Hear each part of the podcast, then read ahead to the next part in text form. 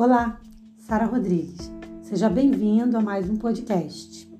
Esse podcast é uma resposta da brincadeirinha que a gente fez lá na internet, não sei se você viu, perguntando quem era o profeta que era conhecido como profeta chorão.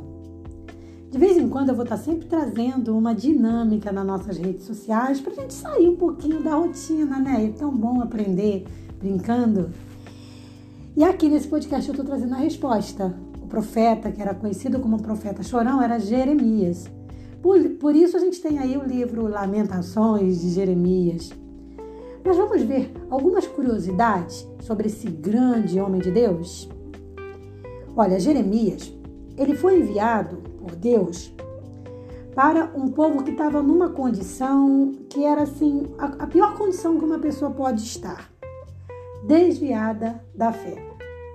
Mas observe, eu não falei desviado da igreja, eu disse desviado da fé. Porque é possível uma pessoa, por algum motivo que eu não estou aqui para julgar, ela se desviar da igreja e não se desviar da fé? Sim. E é possível o contrário, uma pessoa estar dentro da igreja e estar desviada da fé? Também é possível. É mais raro, mas também acontece. Muitos os fatores que levam uma pessoa para a igreja. Às vezes a questão familiar, às vezes vai porque é obrigado. Então, assim, afastar-se da fé significa perder toda a crença na palavra de Deus, na pessoa de Jesus. E por isso essa é a pior condição que uma pessoa pode chegar. Como que eu faço para não chegar nessa condição? Claro que estar dentro de uma igreja é muito bom e já foi provado que isso faz bem para o nosso psicológico, para a nossa é, vida espiritual. É maravilhoso. Mas se você, por algum motivo aparente, estiver nesse momento afastado da igreja, o que, que você não pode fazer? Não deve se afastar de Deus, se afastar de Jesus, tá? Então você tem que estar lendo a Bíblia, você tem que estar buscando a presença do Senhor tá bom? Agora, voltando para Jeremias, desde o terceiro ano ali do reinado de Josias, né? Jeremias estava ali naquele período. Então aconteceu a invasão e o cativeiro babilônico, né? Então, assim, Jeremias ele traz nesse momento a advertência para quem?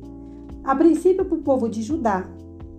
Mas aquelas mensagens onde ele proclama ali o arrependimento, fala de promessa de restauração, elas também se aplicam para nós, tá? Então também é um convite para quem está ali fraco na fé. Então, lá no período que, que Jeremias vivia, ele vivia para alertar as pessoas sobre a apostasia, sobre o risco da apostasia, sobre a degradação moral, e a gente sabe que a gente está vivendo numa época onde a degradação moral está muito grande, gente. Eu fui fazer, passear um pouco com a minha família, fui num sítio de piscina e as músicas que estavam sendo tocadas lá, eu fiquei envergonhada. São músicas de, de baixo calão, com palavras né, de baixo calão. Sabe, umas bobagens que não edificam a vida das pessoas em nada sabe? E, e, músicas denegrindo a imagem da mulher. E era uma mulher cantando também. Então a gente vê como a nossa sociedade está corrompida. Nada diferente do que a sociedade na época de Jeremias. Então, a palavra de Deus ali por intermédio de Jeremias também se aplica para nós, para o nosso tempo. E é uma palavra de admoestação. Porque Deus, ele uma hora ele vai se cansar e vai agir. Tá? Porque a gente às vezes questiona, né? Ai, Deus, ele faz nada. Não, ele não faz nada no nosso tempo, mas ele faz no tempo dele. Tanto que a Bíblia diz que a vingança pertence ao Senhor. Então a gente tem que cuidar da nossa fé, tá? E da nossa é, integridade também, tá? Da nossa espiritualidade, enfim. E outra coisa também que Jeremias deixa muito claro nos seus escritos é que a responsabilidade das escolhas, ela é pessoal.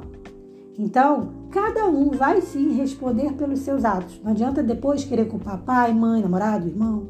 Não tem essa. Com Deus, você, se você tiver numa idade, de responder pelos seus atos, é você quem vai responder pelas suas escolhas. Por isso, fazer boas escolhas hoje é muito importante. Pessoas insensatas, elas não creem na palavra de Deus. Isso é o que? Uma prova de insensatez, quando a pessoa vira as costas para Jesus. É uma prova viva de que aquela pessoa, ainda que seja uma pessoa mais inteligente, ainda que tenha vários diplomas, nesse quesito ela é insensata, tá?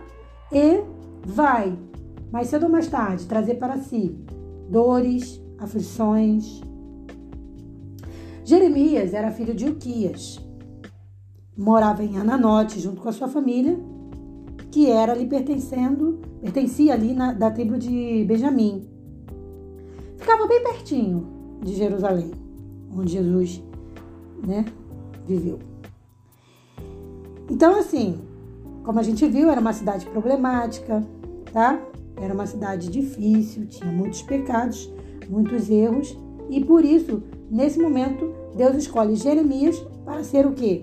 um profeta que iria falar para Judá, mas que também ia ser um profeta além do seu tempo, porque os escritos de Jeremias servem para nós até hoje. Então ele foi realmente um homem inspirado por Deus. Tá? Então, eu vou finalizando aqui o texto de Jeremias, deixando para você uma passagem do livro de Jeremias que eu achei importante a gente aprender como lição, tá? É, Jeremias capítulo 22, versículo 17. Mas os teus olhos e o teu coração não atentam senão para a tua avareza e para derramar sangue inocente e para praticar a opressão e a violência.